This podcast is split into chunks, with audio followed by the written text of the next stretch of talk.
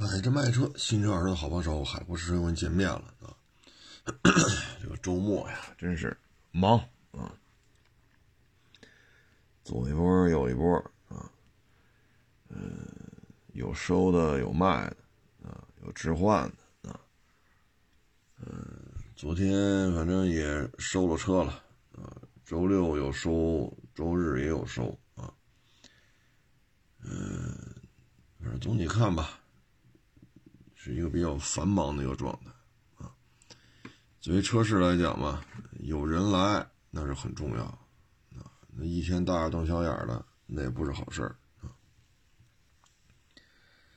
那这个车市当中啊，啊，咱先说这个，昨天啊，好多网友给我转，嗯，前天前两天也有转的，这是两件事儿。第一件事儿呢。就是那汽修厂换是补轮胎吧，啊，好像是补轮胎，啊，然后呢，车主呢就发现这个给他补轮胎的这个维修工手套里有一钉子，啊，故意把他轮胎给扎漏了，然后事主呢就拍了个视频，啊，现在呢其实活儿啊都在缩水。包括我们干二手车也是，啊，你包括汽修厂也是，嗯，包括餐餐厅、餐馆、小档口卖早点的啊。昨天咱们也聊了聊这个，我们就我们这边啊，这么大一片村里盖的房，这里有多大的一个聚居量啊？这铺面房转让也是如此之多。啊，所以汽修厂呢，也是一个内卷。这个内卷呢，主要就是怎么说呢？竞争太激烈了。所以呢，为了多挣钱，其实话说过了，补个轮胎能挣多少钱？你就说把轮胎给它扎一百个眼儿啊，逼着他换轮胎，那你换条轮胎又能挣多少钱？但是呢，看得出来，这汽修厂啊，也真是没招了啊！就连补轮胎的钱也要多挣点。其实多卖一条轮胎，哎呀，这轮胎的现在价格也是越来越透明。你多卖条轮胎能挣多少钱啊？说一个四五百块钱的轮胎，你能挣百分之十，啊，挣百分之十五，也不过就是几十块钱。说四五百块钱一条轮胎，也能挣三百多，那这，那这也不现实。这，现在原材料涨价，尤其是橡胶制品啊，它也在涨价的范畴之内的，涨价幅度可不是百分之一、百分之三，是百分之小几十的涨。所以呢，这个汽油厂呢这么干，应该说是得不偿失，啊，你既没有挣到，说与你冒的这个风险所要承担的社会责任、道德责任。法律责任、经济责任，与这承担了这么多责任所带来的经济收入之间是严重不对等的，所以这种做法呢，就不是太明智啊，不是太明智。因为这个呢，如果属于多次，那如果足够的证据证明你不是对这一条轮胎，你可能对其他的消费者都下毒手，那你这事儿十有八九是要进去的。你算是扰乱社会治安呀，还是消费欺诈呀？啊，反正总你这总得进去了，啊，这就看最后警方调查是什么情况吧。啊，如果说一查哈，几十个出手都来了，那这涉案金额也好，社会影响也好，损害他人财物也好，欺诈消费者也好，你这哪边都沾着点啊，真的是得不偿失啊。唉，所以最终的结局呢，也也不会是太好啊。这他他这么做的话，最终结局也不会太好啊。嗯，所以我们觉得，这有些时候吧，做事儿也要算清楚账啊，算清楚账。嗯，这么做的话呢，等于因为这里边也有。嗯，有视频嘛？所以这哥们儿在汽修圈里在干的话，这个视频传的这么广啊，包括电视台啊，这个是《法制进行时》吧？啊，好像是《法制进行时》，包括其他地区的一些电视台。那这哥们在汽修圈里应该算是出了名了，可能在汽修的职业生涯就此就打住了啊。这个呢，也让我想起当年啊，曾经对于汽修厂的一些实际的一些体验。这个汽修厂啊，有的时候为了生存呀，也是没有办法啊。就这种行为啊，早就有啊。你包括原来我也曾经在汽修厂里短暂工作过。啊类似这种行为很多，啊，嗯，所以我们只能说呢，您和您的爱车啊，无论是去四 S 店、去汽修厂，都得注意，啊，嗯，当年在汽修厂的时候，你看这这整个这种操作模式，啊，其实都是这种思路，啊，嗯，你包括四 S 店也是。啊，原来跟各位分享过。你像开着三千公里的车，啊，我一看没做首保呢，免费首保，那就做一个吧。就非说这车有空调异味我说这车我开了的没异味有肯定有，这那那的。我说你他妈连车门都没打开，你就说这车有异味行，你坐吧，多少钱？一百五，行，给你，你坐。做完了。我说都完事儿了，机油换完了啊，空调异味你给我处理。对，行，我说你别走，啊，当着你的面我把空调滤芯拆了。我这上面有树叶有那死苍蝇的尸体，还有一层浮土。我说这当着你的面拆的啊，不是我当着你当着你的面做的手脚，当着你的面拆的，我没做手脚吧？你看这上面你清理了吗？空调有异味第一，你连车门都没开，你就下了这判断了。第二，三千公里我开来的，我没文件。第三，空调滤芯不清理，空调异味怎么处理？你最起码空调滤芯你拆出来磕哒磕哒吧，对于你来讲没有成本。最后呢，店主、总监、车间主任、维修工、SA 站一排鞠躬，我们错了，一百五退你，下次来给你免五十块钱。你说这事儿怎么算？正经八百四 S 店。再一个呢，就是你看上次也拍过一小视频，就是风挡啊，风挡上沿就挨着车顶那儿呢，被一个东西砸了个洞，啊，那这玻璃没法修了，大概有这个大拇指指甲盖这么大一个洞，啊，砸穿了，这东西没法修了。但是漆面没事，那就换块玻璃吧。结果到了四 S 店，跟我说这玻璃换不了。我说怎么换不了啊？您这工程量大了，这个那那个这，你得把后备箱盖换了，你得把后风挡换了，你得把后保险杠换了，你得把后尾灯换了，就后尾灯总成啊。我说后风挡上边接近车顶这地儿，砸了指甲盖这么大一洞，后备箱盖。后杠皮子、后尾灯总成，你要不这么换，这玻璃换不了。我说你换就换，换不了我别地儿换啊。这附近还有这个品牌的四 S 店。听我这么一说啊，行行行，那那嗯，那这玻璃能换啊。所以呢，就是各位去四 S 店也好，去汽修厂也好。就各位还是得悠着点啊！你抓着他了，你拍下来了，你说对吧？这怎么怎么着怎么着？那很多时候消费者不懂啊，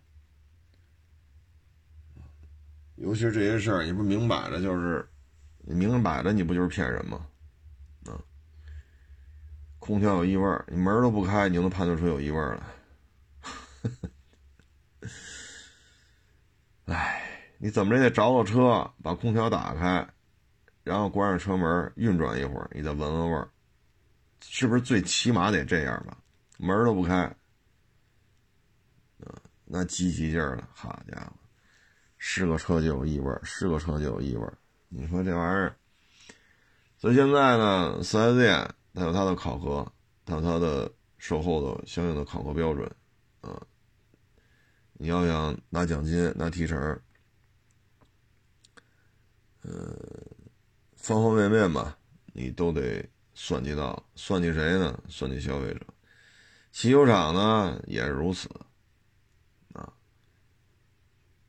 你像现在汽修厂，你看四 S 店还好吧？那最起码对品牌。对本品牌的还有一些这个那，你看汽修厂，现在汽修厂内卷到什么程度啊？首先就是这些大平台，这些大平台呢，他们整合售后，然后他们的这个经营模式呢，你比如这活啊，一个什么油液的活啊，假设咱为了好算啊，咱就说一百块钱，假设四 S 店要收一百，那汽修厂呢可能收八十。然后呢，平台呢肯定给你一个折扣嘛，它最起码它得比 4S 店低，啊，那假如说通过它，啊，可能也是八十，或者也有可能是七十五，啊，这样的话呢，你才会从 4S 店选择这个电商平台。那电商平台，假如说它也是八十，那你觉得无所谓啊？走电商平台可能更有保障啊？我花同样的钱，汽修厂还是电商平台？那选择电商平台啊，对吧？那好，一百变八十，八十块钱对于汽修厂来讲，它是能能活下来，它有利润。但是呢，电商平台要提百分之二十六七，甚至百分之三十，也就是说，八十块钱的话呢，他要提二十小几块钱啊，也许提二十，也许提二十一，也许提二十四，反正提二十小几块钱。那对于汽修厂来讲呢？还是汽修厂在干活，电商平台，他绝不会说油是麻花的替你换这油换这滤芯的，不可能。那还是电电商平台收的钱，但活还是汽修厂干。啊，你还掏这么多钱，咱汽修厂呢就从八十啊，假如说减去二十二块钱，那汽修厂就从八十变成了五十八块钱。那汽修厂呢，原来干这活自己就附近的啊，这自然客流啊，养一养客户，养一养店，可能有几年下来，哎，周围的客户基本上就都来了啊，能够进行一个良性循环，八十八十八十。但是不愿意来的呢，去去那四 S 店，那就是一百。但是因为现在电商平台铺天盖地的做推广啊，不论是线上的线下的啊，请几个大明星啊，嗡了瓦了嗡了瓦了一顿吹。那这时候你认为八十块钱，我不如去电商平台了，更有保证，更有品质，什么全国联网，这个那那个这个，啊，什么质保十万年啊，啊，就跟你这一通吹啊，恨不得火星、月球上都有他的这个汽修厂，那你就去他那儿了。那还是这活儿，就线下店还是他这儿。那这时候这个汽修厂拿多少呢？从八十变成了五十八块钱。那这个时候汽修厂呢，这个利润就很低了，八十块钱啊，他可能能挣二十来块钱，但是现在呢，已经达到它的成本线了。当然了，电商平台可能啊也会给他一些物料上的调剂，因为他采购量大，可能也会有些调剂，但是从八十变成五十多，而你实际上的成本降低不了这么多，那这时候呢？在平台的这这一通围剿之下，原来指着社区啊，或者说交通要道啊，还能靠自然客流活着的这些汽油厂，在这个平台的介入之下，实际上经营上不见得是好事。因为什么呢？以北京为例，在用车就是这些，每个每次摇号放出来号。就是那么一点点儿，所以在用车基本上非常缓慢的增加当中，不像过去了。北京一一年说能卖四五十万辆车，我说的不是不是摩托车啊，就是汽车、小客车、小客车，一年增加四十多万辆，这还不算什么，呃，轻型客车呀，什么。大型客车呀，什么轻型货车呀，什么就是各种卡车、各种各种客车啊，不算那个，四十多万辆啊！你要这些都算上，那可能要超过五十万辆。那每年这新增量得多大？那现在呢？这号卡的很严，一次摇号能放出多少个号的，大家都能看，公开的，所以增量很少了。能能上你这儿消费的车就这么多，活儿就这么多，不可能因为说有了电商平台了，我就五百公里换一次机油，不可能吧？那一般来讲呢，短点的也得是五千，长点是一万。也有七千五的，基本上就这个换油里程，车的增量很少了，不是说没有增加，有，但是呢，这时候你会发现了，车每每年投放的牌照号、牌照数量就这么多，外迁的很多，报废的也很多，实际上北京的汽车增量增速已经很缓慢啊。那在这种情况之下，活儿的数量没有什么变化。收入在下降，这就是现状。那您觉着电商平台给你白干呢？你看你点外卖，现在不就这样吗？说四十块钱的一份外卖，买家得支付那个什么外卖费，消费者得加钱，对吧？然后这饭馆呢得支付二十七八个点。这四十块钱，如果堂食的话呢，店里边利润能超过十块。但是现在呢，还是四十块钱东西，你改外卖二十七八个点，那四十块钱呢，那这差不多十块钱的利润就就都搭给平台了。那这个时候对于商家来讲，我就落三十块钱。那三十块钱，我这边再交一些推广费，什么这个那。啊，然后外卖这包装什么这那的，那那可能我连三十块钱都不到了。那你做外卖你做吧，堂食四十，外卖也四十。那刨去推广费用，刨去平台的扣点，那到饭馆这老板手里剩二十七八块钱了，那还挣钱吗？那就不挣了。那怎么办呢？要么建立自己的小的这种外卖体系，自己雇小孩送去，自己跟实际的买家建立联系啊，微信也好，微信群也好，QQ 群也好啊。要么就是同工减料，我得把成本降下来啊。所以之前就有说嘛，外卖在摧毁中华餐饮。四十块钱对商家来讲，毛利能有十块，啊，纯利能有几块钱？四十块钱纯利能有几块钱？这就是电商平台。其实电商平台你发现没有，做外卖也好，做汽修也好，模式上有一点相似，啊，那就是自己也不做厨。你看外卖平台自己有厨子吗？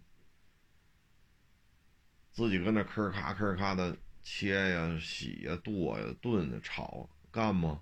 不干。外卖平台这法人会做饭吗 但是呢，人家挣挣的啊盆满钵满，餐饮老板呢叫苦连天。汽修圈多多少少也有点这个意思但是因为呢，这个外卖的客单价普遍比较低。一般就是一二十块、三五十块，但是汽修圈里呢，基本上就是几百块起，几千块、几万块，所以呢，好歹还能喝上口汤，但是呢，也是需要一个利润的问题，所以偷工减料。那当然，他的偷工减料，他跟做餐饮偷工减料不一样啊，啊，里边都是鱼。啊，这鱼价格也不一样，海鱼海鱼的价格有高有低，河鱼河鱼价格也有高也有低，那就把高价位的剔掉，改成低价位的，这事儿是不是就摆平了呀？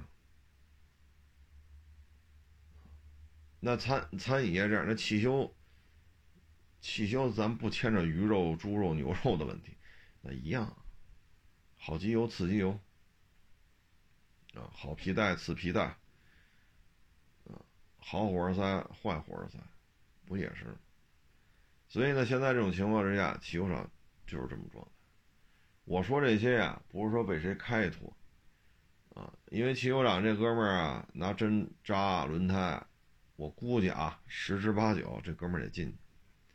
咱们呢，只是剖析一下现在汽油行业怎么就这样。我明告诉你，不是今儿就这样，这哥们儿该进去就得进去。说有有没有可能会判处有期徒刑？这就看涉案金额，呃，涉事的。车有多少辆？到底牵着多少条轮胎？这得警方介入之后，得以警方人说就这一条轮胎，那查来查去查出来了，就这一条，那那时候判他一年，这也没法判呢。这一条轮胎判一年，这也判不了啊。啊，如果一查出来，哈，三百多辆车啊，三百多，那这个就得进去，那真得判处有期徒刑。所以这个以警方的通告为准啊。我们想说的是什么呢？早些年汽修厂就这样，现在也这样。啊，我们想说的就是各位去汽修厂、去四 S 店，一定要精神点啊，精神点利索点啊，嗯，你得有一个足够的判断。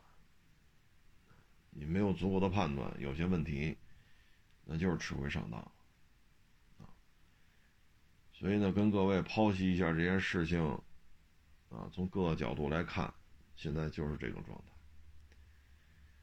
总的汽车增量已经很缓慢了，因为新车的指标投放就这么点儿，就这么点儿，所以你活的增加呢非常少，增加量很少。四 S 店呢就这么多，汽修厂呢也这么多。然后再加上电商平台这么一货了，电商平台就是砸价格嘛，不顾一切的砸。你像之前那个卖菜卖吃的的，那边鸡蛋五毛钱一斤，啊什么豆腐一毛钱一斤，啊，山药五毛钱一斤，啊，什么鸡蛋什么一分钱一个是是是是什什么来着？反正价格弄得特别的低，那后来国家就给制止了嘛。你这是便宜了，说鸡蛋一分钱一个，还是一毛钱一个？那人养鸡场还活不活了？你说这山药说五毛钱一斤，那种山药的这些这些人，那不就得死去？你这么一弄，不走你这条途径的全得死。你这么弄，你也不挣钱，而且你明显低于市场价格。等别人都干不下去了，你哭啥再涨价？那怎么办呀？农民种地是有很长的前置期的，他得头年播种、耕耘，第二年才能收获。你头你今年让伤了心了，全都不种了，第二年怎么着？第二年就是粮荒。我身边啊也有，包括原来我这招的评估师啊，包括身边这些小兄弟啊，有很多也是汽油厂啊、四 S 店出来，干不下去啊。为什么呢？活很累，收入并不高。哎呀，就比较辛苦，啊，你说这么冷的天，啊，你搁那拆呀、装啊，确实挺冷的，啊，然后你一放机油，那都烫啊，我不知道你们换没换过机油。原来我们在汽油厂给人换机油，那机油一放着都是烫的，为什么？车是开来的，机油温度很高，一不留神就把手烫一下。然后你包括你拆呀、装啊，哎呀，真是蛮辛苦的，也挣不了多少钱啊，一个月大几千块钱。通常情况下啊，说干几年了就这收入啊，说您干汽修，您作为一个机修工，说您好家伙，您厉害，您一个月挣八万。哎呀，咱不排除有这样的，但是我认识的基本就是大几千块钱。说老板能挣得多点啊，但实际上底下干活挣的真不多，啊，所以这就是现状。第二个案例呢，就是是哪？不是北京的，是哪个省来着？啊，说他上班天天从这门进，啊，好像是一右转弯吧，拐到这个他一电动电动门，电动门打开之后，他右转弯就进院子了。上班，他说他这上班啊，都十年了，天天都这么走。结果呢，那天门口又停着车，又站了好多人。他也没当回事就接着往里开，门一打开，他就往里开，结果咣当一下，把老太太压了，把人拉医院去，老太太死了，死了之后呢，就判他是什么来着？过失，过失杀人还是什么来着？交通肇，嗨，反正我也忘了，这这闹得也挺厉害，大家上网查查，反正就是他有过失啊。他有过失，这肯定不是故意的啊！他确实没看见，判他一年有期徒刑吧，好像是判一缓一啊。然后这个事主呢就觉得特别的冤，为什么呢？这老太太是来是有什么诉求，好像是啊，就堵你单位门然后呢，旁边也有公职人员啊，他们肯定开着他们那个制式涂装的车也来了。啊但是呢，现场没有人拦他这台车，大家都看见了，这是唯一的入口，这路口就这么宽，大家也知道他从这儿过肯定会压这个老太太，但是没有一个人去阻拦他。他坐在车里右转弯，站着那么多人，那么多车，他是有盲区的，所以这事闹得比较大。这个呢，首先开车压死人了，这个是。事实啊，人证物证、视频，这个那个，这事儿是不可更改的，确实是他开车压死的，啊，但这里边你要追究责任呢，除了这事主肯定有责任之外啊，因为毕竟是他压死的啊，那周围这些公职人员没有进行阻拦，也没有说放一些追桶啊，或者说进行劝阻，这儿有一个这么一突发情况，你先等会儿，也没有人说这话。就站边上看着，所以呢，你要追究责任，首先这个开车的是有责任的，这个是事实啊，因为开车压死人的就是他。但是周围的人，这些公职人员没有进行阻拦劝阻，明知这是唯一通道，明知他要往里开，明知地下躺一老太太，不做任何阻拦。这些人，这就牵扯了，你说是失职啊，是渎职啊，还是？怎么怎么着啊？那肯定是有责任的。那那他们来到这个现场就是处理这件事儿的，这为什么讨厌老太太？他有他的诉求啊。那这些人是要承担责任，但是这事儿就很难追究了。为什么呢？现在这事主他属于怎么说？呃，就算定罪了，他已经是定罪了啊。那你要在当地追究这些人责任，你很难追究，很难。啊，我也只能说到这儿 了，再往下说容易出事儿了啊。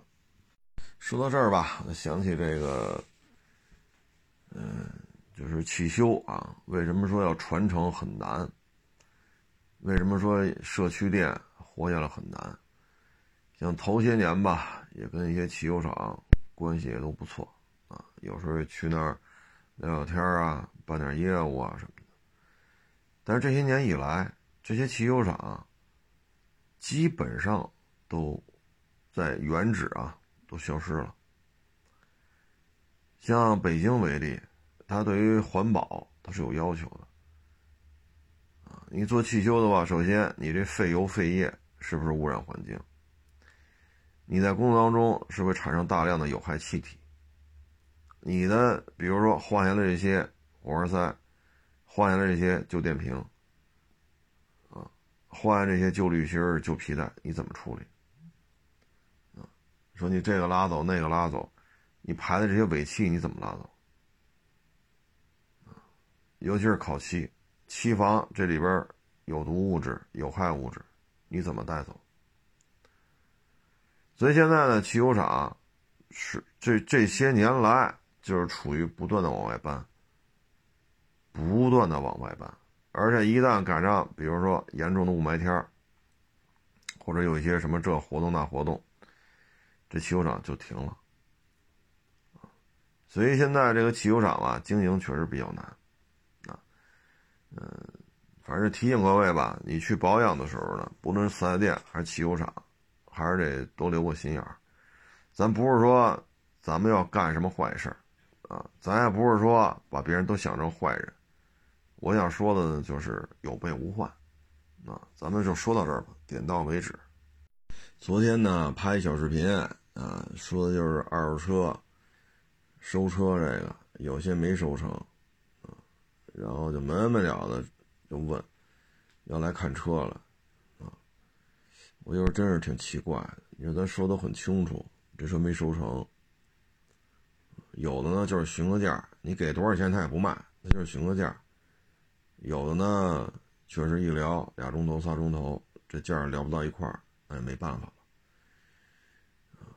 你说这说的都挺挺清楚的。啊还加了字幕，啊，还能跑这问？你包括那塞纳，前两天不是来一塞纳吗？三点五大功率，车况无懈可击啊，找划痕都费劲。你说开着多仔细吧？三点五大功率八 AT，好家伙，那说的很清楚，接不了啊！现在这个三点五的塞纳这个价位根本就接不了。这不是说差一点半点的事儿，差太多了。经营的风险必须得考虑到嘛，你挣钱可难了，说一辆车赔个十万八万的，那太容易了，你说这片拍的挺清楚的，啊，咱说也说的是中文普通话，咱也加了中文字幕了，连着找我三天，就要看这台塞纳了。弄得我们也是没招没招就生活当中吧，你总会遇到这样的人，就是思考的能力啊，没有这个愿望，啊，不愿意去思考，说一就是九，啊，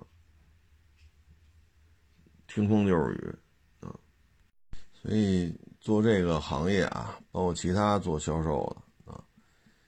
可能就会接触到各种各样的人，你像我一年啊，嗯，三百六十五天，我只说从我这个角度啊，我接触过的从来没见过的人，当然了，人家是看了我的视频，听了我的语音节目啊，来找我的，但是从我的角度讲，我没见过这人，我没见过。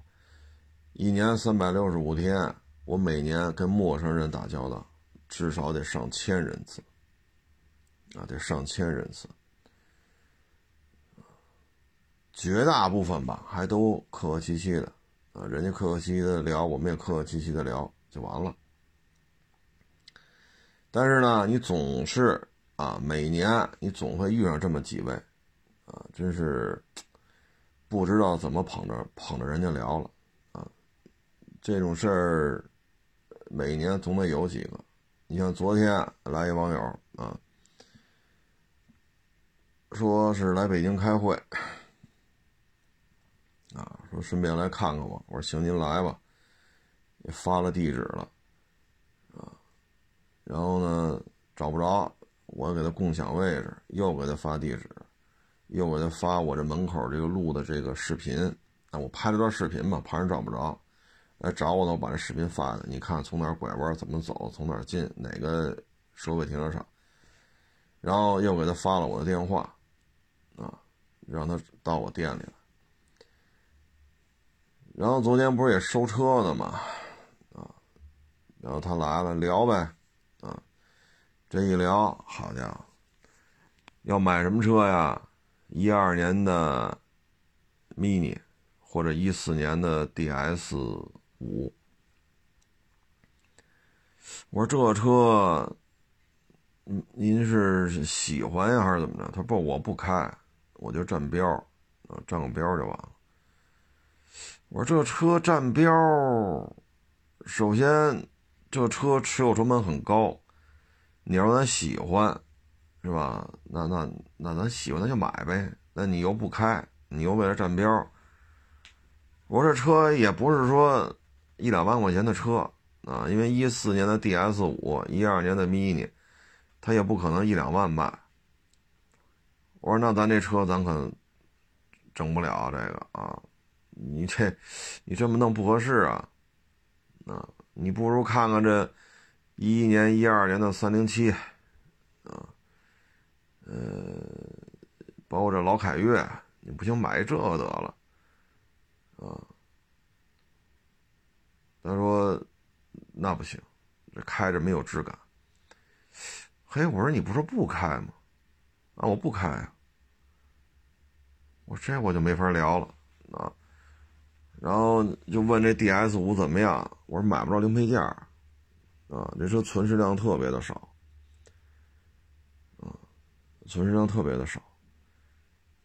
我说这零配件咱就别说动力系统了，就是一些外观覆盖件一旦有些损伤，需要更换的，那很麻烦。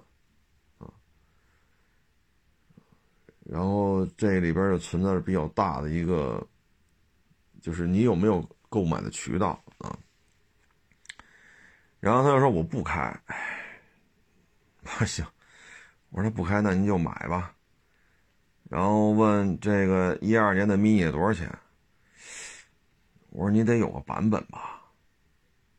我说你看边上，当时我正收车呢嘛，边上停一奥迪。我说你看这个，我要问你一二年的奥迪多少钱？你是不是总得问我是轿车呀，是 Q 系列，还是什么高性能版？你总得问一句吧。我说你得有具体的版本，啊，我这还一个沃尔沃呢。你说一二年的沃尔沃多少钱？你总得问是轿车呀，还是叉 C 系列？您不能上来就一二年的奥迪多少钱？一二年的奔驰多少？这没法回答你啊，对吧？你说 DS 五，这明确了，这就是一个车系。啊，可能高配低配区别也不大了，因为都是一四年的。嗯，你就说了多少钱？我说说不了。一二年的 mini 多少钱？这问题怎么回答你？我说那我问问您，一二年的奥迪多少钱？啊，然后就说这个那能过十万吗？哎呀，我说你得看呐，对吧？你比如 Countryman。那 a l f a 系列那就那就得过十万，那其他的就过不了啊。然后问其他的什么，我说有自吸的，有增压的，All Four Countryman 有两驱有四驱啊，All Four 就是四驱的，还有两驱的，有四座的、五座的，有高配的、低配的，1.6T 还分高功低功的，还有自吸的呀。得，不愿意了。他：“那这 Club 呢？”我说 Clubman 也是这样啊。”啊，我说：“这一二年的绝大部分不过时了，那为什么一四年的就要卖十几万？”哎呀，我说大兄弟啊，我说一四年的 Mini 为什么过十万要卖十好几万？我说你得看是什么版本呢？我说咱要买 Mini，咱连版本都不挑吗？我说你得验验车呀，那我不会验呀。我说你要不会验，你就别买这些小众车了，mini 也好，DS 我你也别买了，持有成本高，维修成本高，你又不会挑。那你你这有我就买。我说你那个城市现签国六 B，我们这儿一二年的 mini，一四年的 DS 五，它签不了你那城市。啊。那我就买你这个，你这收我们那城市牌照的车不就完？我说人家，哎呀，我说那人家为什么不在当地卖呢？人为什么大老远找我来呢？非卖到北京来呢？然后再从北京再你再买回去呢？那当地也有二手车市场。我说不现实吧？说开到北京来，我说过户不麻烦吗？不麻烦。我说行。我说那我就等着吧，啊，等你们城市一二年的精品车况的还不能超十万呢，一四年的 DS 五车品的车况还得精品的，然后开到我这儿来，然后我收完之后我再我再让你来，你再开回去，行吧？啊，我说这这根本就不现实的事情，这个，哎呀，就跟这网友聊啊，就是。这人说话吧，就是你要说左，他就说右；你要说右，他就说左。就当时旁边还有几个其他的网友啊，人家找我来卖车的、买车的。人旁边几个网友一开始吧，还也一块聊，就就就凑个热闹呗。结果一听这话茬 人家几个网友一乐，站边不说了，人站边看着了，就看热闹了。为什么呢？这一听这话茬就不对。哎呀，我说咱要是就是一臭车贩子，我绝对不搭理他。卖吗？卖就跟这聊，行就留着，不行就该干嘛干嘛去。进屋我就喝茶去了。买吗？就这价钱，买交钱，不就不买不买。我要就是一个正常的普通经营的角度来讲，是不是就这样？那咱这陪他聊，啊，就这么尬聊。完了，我说你有你又不会验车。对吧？我这儿就人家那么老远，非开到我这儿卖给我，然后你再这么老远跑过来再开回去。我说人当地没有二手车市场吗？啊，我说我这几年了，你们那个城市的车，我好像就收了一辆，几年了就收了一辆，啊，而且也不是你说这种小车，都是大车，啊，都是大车，因为这种小车啊，嗨。大车人还愿意跑过来卖，因为能多卖点的话，人愿意跑过来卖。那小车人不愿意来了。你说一二年的迷你能卖多少钱？啊，你要是卖个几十个，那人也愿意跑一趟。你，你这成就说我跟人当地出的价一样，那这开过来这费用怎么算啊？是不是？我卖的要不比人当地城市卖的便宜，人谁上我这买了呀？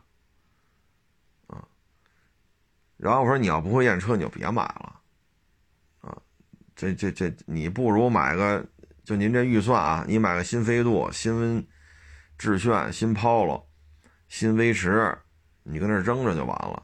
你将来卖也不赔钱，因为你也不开嘛，是不是？这些车公认的很保值，也不存在说老爱坏啊，说找不着零配件啊，啊，贬值率高，不存在。你买一新车放着不就完了吗？又是国六 B 的。”那不行，啊！我说这些车哪儿不行？你不是你自己，你到底是开是不开？我说给我搞糊涂了。这时候又不说开不开的问题了啊！你看 mini 的门把手这质感，你看 DS 五那个车灯是，我说你就买去吧，你就买 mini 和 DS 五吧，行吧？你就当我没说，好吧？你也别买这个车搁那放着，你也别买什么。一一年、一二年的三零七搁那放着站标了啊！什么一一年、一二年的凯越放着站标，你也别买了，你就买一二年的 mini、一四年的 DS 五就行了，你喜欢就好。那你说二手车怎么验？我说你要不会验，你就别挑了，这个风险比较高啊，你就别挑了。虽然我也知道二手车挣钱，但你要说根本就不会挑，我这也没有你的车，那你你最好就别买了，风险太高。那你们验车拿什么 A P P 验？我说我，我说你看我身上这身土，正好周围网友也都在。我说你看我这膝盖上全是土，跪地下趴趴就跪地下趴那儿看底盘，膝盖上全是土。打开发动机盖子，因为收一 S U V 嘛，趴在人家翼子板往里看。你看，我说你看我肚皮上这这这衣服蓝的这个棉服，你看我肚皮上蹭这土啊，你看蹭的这土。我说我这手里边，我说你看我这手机多少个，好几斤重。我这手机，我要只是 A P P 验车，我何必弄得一身这么脏啊？你看这胳膊肘上趴地下嘛，胳膊肘上全是土，手上也都是土，膝盖上、肚皮上全是土，这儿蹭点油，那儿蹭点土。我说何必呢？A P P 验车根本就不现实啊。那我找第三方验，我说你找第三方找地方去，那他们怎么样？我说反正盈利比较难，因为现在疫情跨地区流动这那严重受限，不可能。二手车第三方见的都都很好，盈利都非常。我说那你就找他们去吧。那你为什么说不行？我说我不说了，我不说了。您说盈利就盈利，您觉得找您就找去，我也没说别的，对吧？我只是说现在盈利比较难，你就找去就完了。那二手车到底怎么验？你教教我。我说我，哎呀，我说这教得了吗？是吧？我说你要这这种状态，这这这，我说这几年还是几个月，多长时间你能学会啊？对吗？我说你要是说这种状态你要买，出了问题不是你自己兜着吗？那我是法律工作者，我说那你就上法院告他，你就去你就买，没事你都自己说自己法律工作者了，那你就买，是不是？全程录音录像，这个那，你就你告他不就完了吗？这样能维护你的权益。那我刚装修那房子，他没装修好，我告了，我上法院告他了，八个月了，我没有得到任何赔偿。哎呀，我说您自己说话，您自己不琢磨琢磨吗？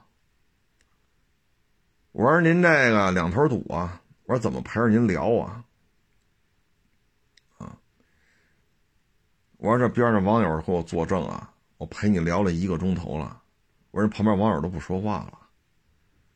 你没看人看你都乐吗？我就陪你聊了一个钟头了。我说我也不知道你要了解什么。我们你说你也不跟我这消费，我们也是好言相劝。你要是纯粹就是就站标，那你就买一个，比如说一零年、一一年、一二年的三零七，比如说这个年份的凯越，比如说这个年份的老捷达，啊，或者。那个老一代的那个爱丽舍，就是富康九八八那个改了个外形内饰啊，你就买个这个，或者你买一新的威驰致炫。你说，咱出这主意，咱好像也没有什么图人钱财的目的吧？对吧？你买一新的飞度，买一新的威驰、新的致炫、新的 Polo，这也没有什么恶意，让你少花钱买个三零七呀、老爱丽舍呀。凯越、捷达什么的，一零年、一一年的，这不是也是为了他省钱吗？就你说什么都是都是不对的，我说什么都给我顶回来。我说我陪您聊一钟头了，我说我也不知道怎么陪着您聊了。我说每年找我聊天的得上千人。我说那您看我们怎么聊合适啊？就这么着尬聊了一个小时。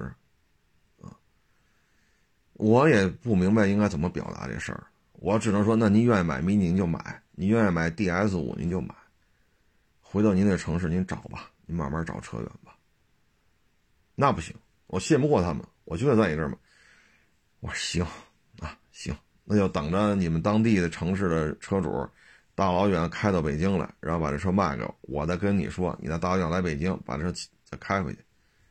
我说行吧，那咱只能这么聊了。唉，呵呵，真是尬聊啊！咱也不能说什么，我陪着他聊了整整一个钟头啊！啊，真是，哎，什么人都能遇见啊！人大老远来了，你说你不陪人聊吗？聊呗，就这么聊，陪人聊一钟头啊！其实这个吧，我们想说的是什么呢？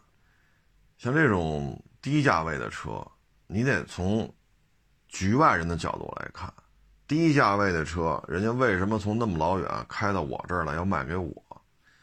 人家当地是有二手车市场的。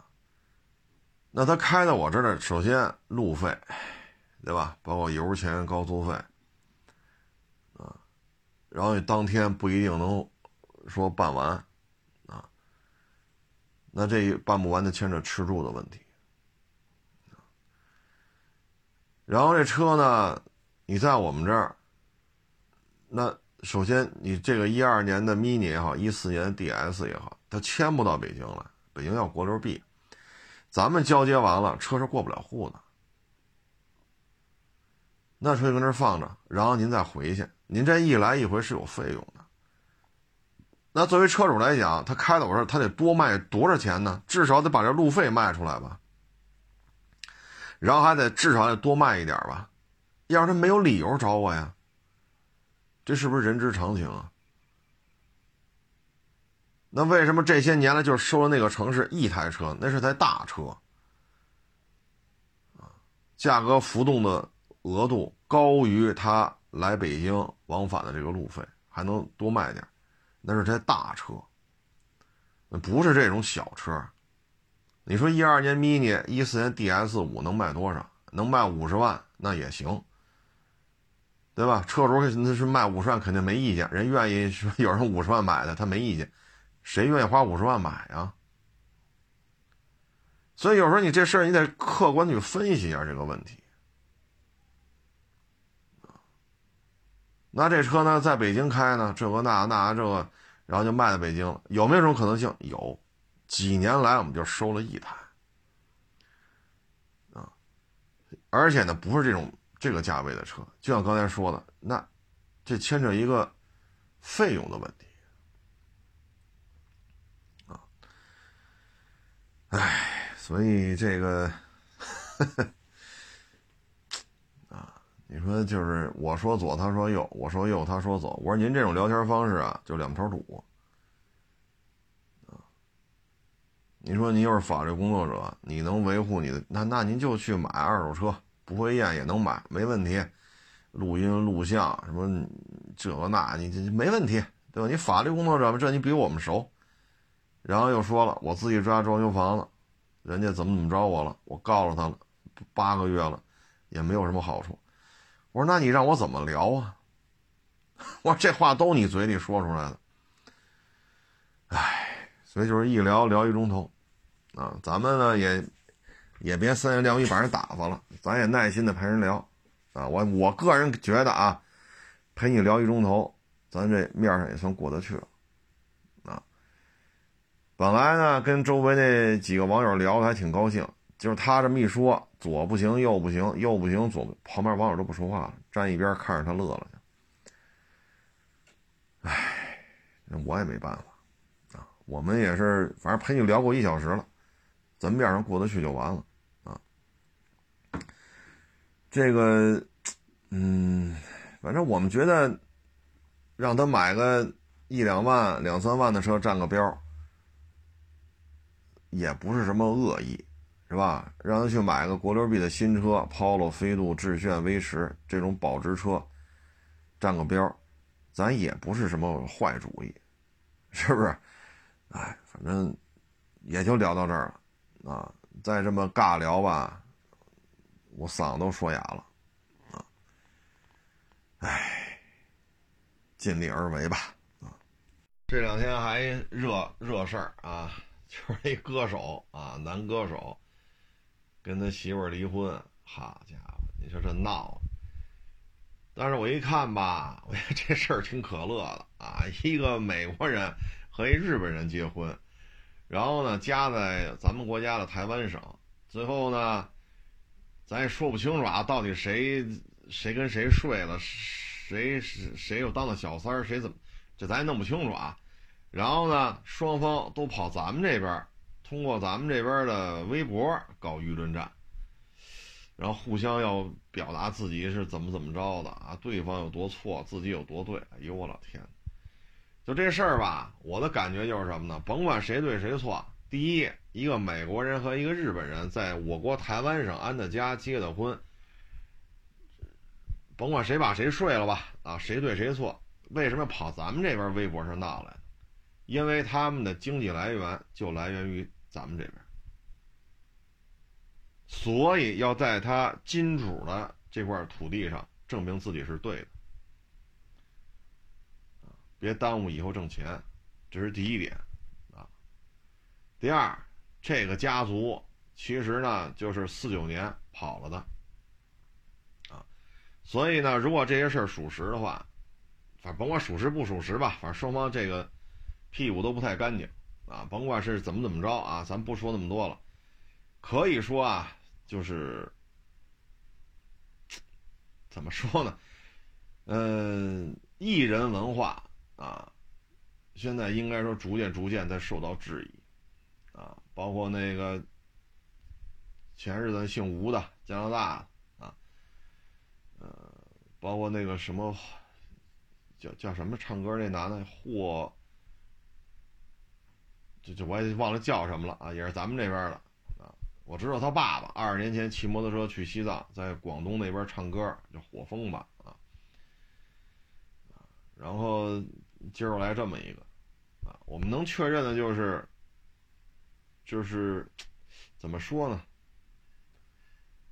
呃，建国以来吧，四九年建国以来，尤其是改革开放，啊，九十年代开始吧，有有这种歌星啊，啊，两千年之后歌星影星啊，啊，然后尤其是最近这五六年、六七年，啊，嗯，可以说这种艺人文化吧，现在看呢，也就那么回事儿，我们不。不否认啊，他有些人唱歌是有才华的，有些人演戏是有才华的，但是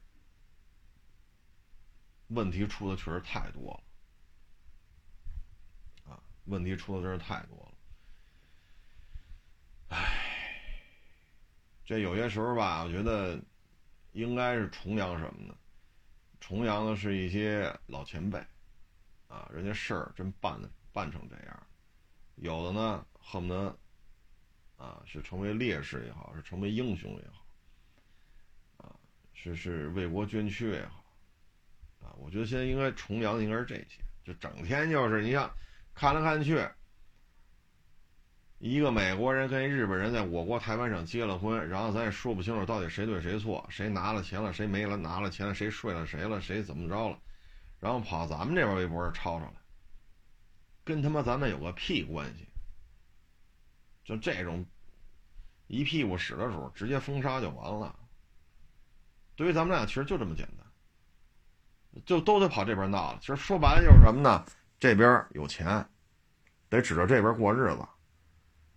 啊，他去美国唱歌去，挣不了这么多钱；他去台湾省开演唱会，也挣不了这么多钱；接代言也没有这边给的多，所以都得指着这边。啊，但是咱们。这么大的一个九百六十万的一个国家，九百六十万平方公里国家，咱有必要弄这么多劣迹艺人嘛？就咱们国家没人了吗？有的是唱歌好的，有的是弹琴好的，有的是跳舞好的，该换掉就换掉吧，啊，什么乱七八糟的，唉，所以呢，我觉得啊，就是什么呀，艺人当道。说我们需要娱乐，唱歌跳舞啊，这个那我们需要，但是呢，它绝对不是社会的主旋律，他绝对不是，啊，你看我我这儿也来过大平台的这些领导啊，有汽车平台的，有短视频平台的啊，这些领导也来聊了，其实这个他们也很清楚，在这儿看就是为了挣这钱，啊，说一年几十万也好，一年。两三百万也好，一两百万也好，他就为了挣这钱。他们自己也清楚，直播带货能解决南海的危机吗？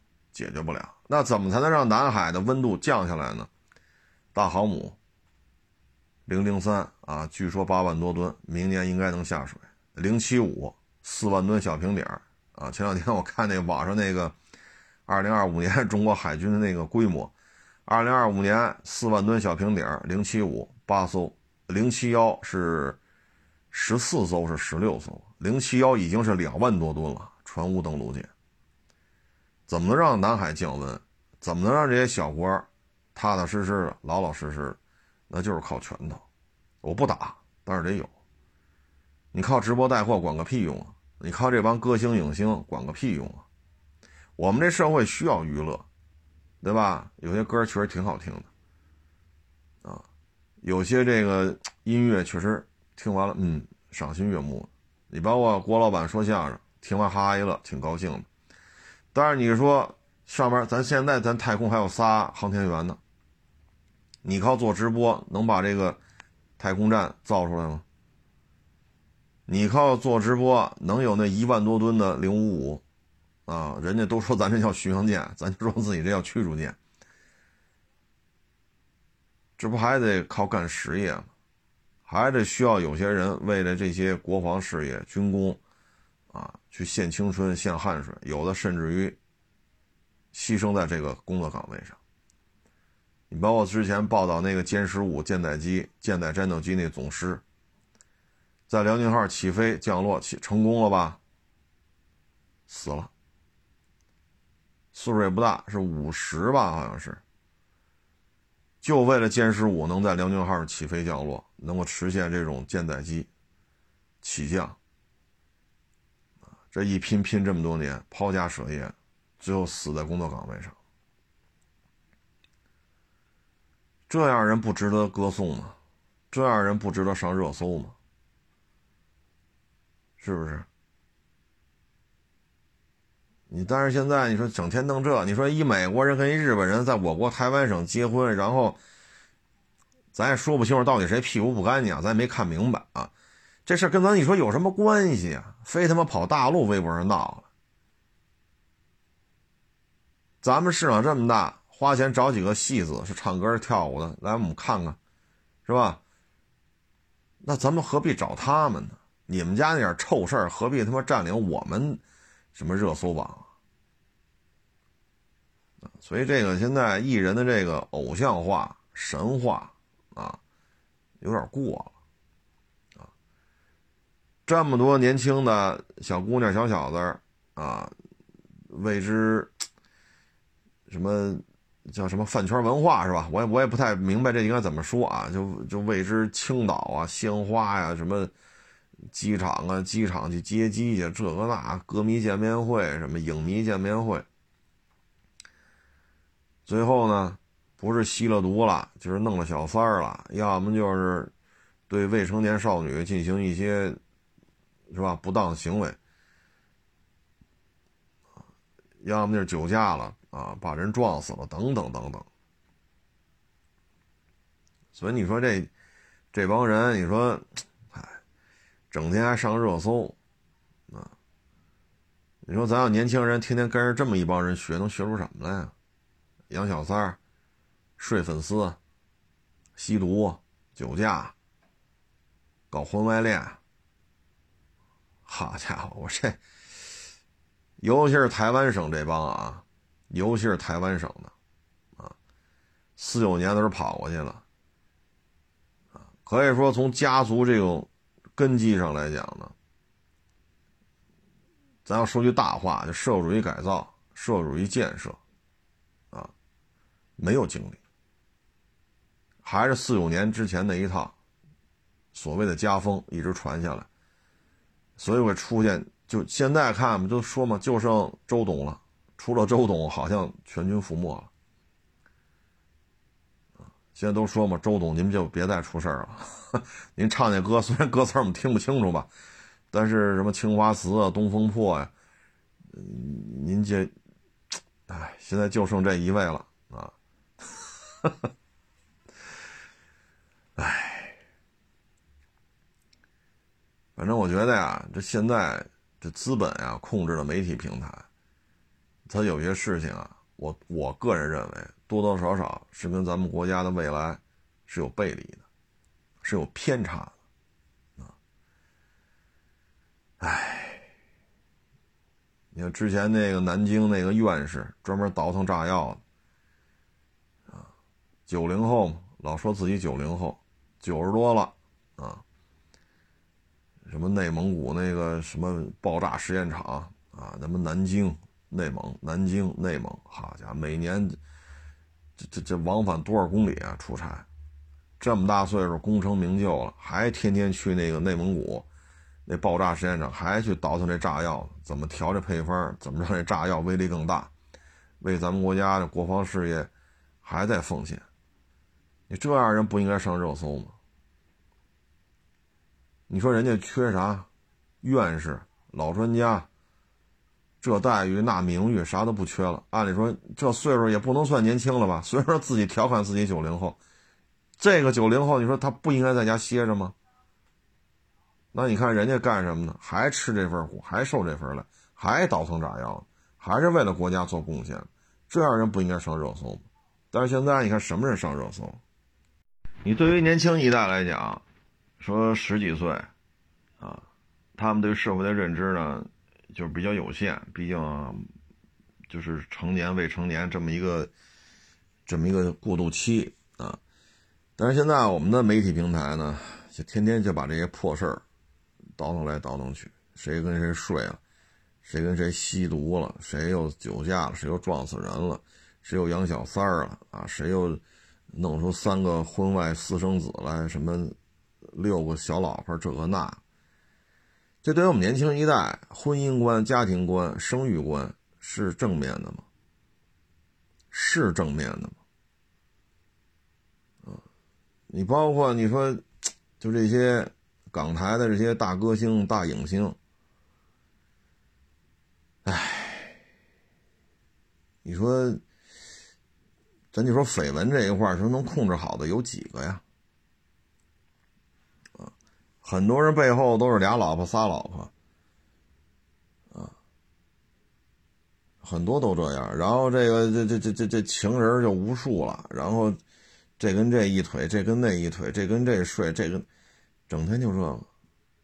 现在咱就这么说啊，就现在说年轻人不婚不育，啊，没有结婚的意愿，结了婚也没有生孩子的想法。你说跟这种宣传导向有没有直接或者间接的关系呢？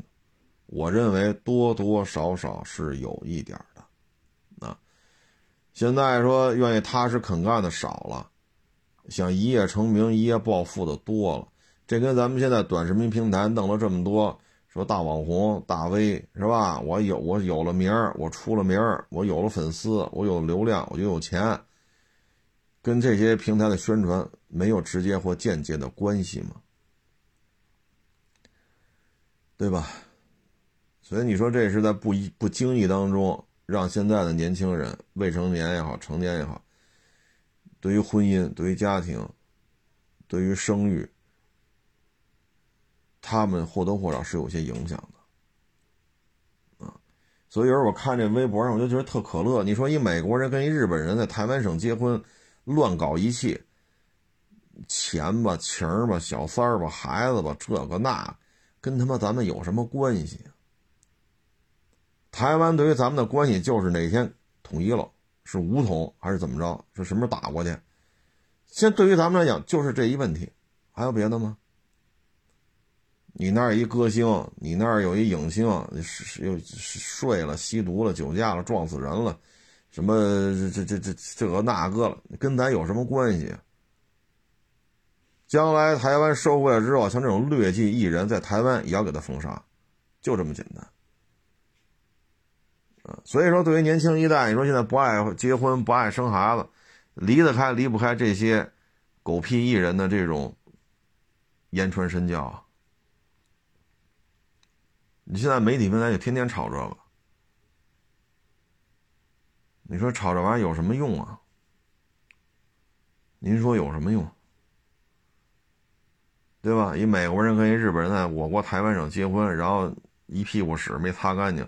跑咱大陆微博上闹来闹去的，给谁看呢？跟他妈咱们有毛关系啊？这样咱们这年轻一代看完之后能学到啥？能学到啥？对吗？你说汶川地震的时候，那空降兵十八勇士，这事儿不值得大书特书吗？对吧？你说今年夏天郑州发大水。那些在洪水当中伸手去救人的那些普普通通的老百姓，他们在洪水来的时候救了人了，冒着生命危险救这个救那个。你包括前两天说小孩也卡在楼上了，外卖小哥蹭蹭蹭爬上去了，爬到三楼把小孩拖住，没让小孩摔死。后来让人拿视频拿手机拍了，传到网上了。这外地小哥咱不咱不值得说说吗？您说是不是？我们这现在弘扬的是什么呀？弘扬就是啊，操，谁有谁把谁谁有谁睡了，嘿，谁跟谁是这这这个婚外恋？哎呦我天，嘿，那谁谁有一个婚外的一个一个私生女？哎呦我天，我这那那，哎呦好家伙，他这小三原来是谁的媳妇儿，然后跟谁媳妇儿谁又是谁小三？哇家伙，就整天就这个，少年强则国强。现在我们的少年 看到的是什么呀？啊，各种校外培训班，然后闲暇之余上网打游戏，剩下就是看这些所谓的偶像，啊，个个一屁股屎，啊，就现在我们看到的就是这些乱七八糟的事啊。所以像王力宏这样的，就哎，要我说就别传，别传，别转，不看。有什么呀？跟咱们有毛关系啊？你看，有些时候，你看短视频平台上，音乐类的有大量有才华的年轻人，有的很小，十小几岁，有的岁数大一点，有大量有才华的人在短视频平台上唱自己的歌，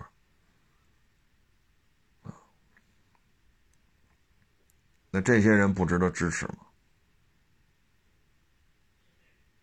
对吗？所以，嗨。随他去吧。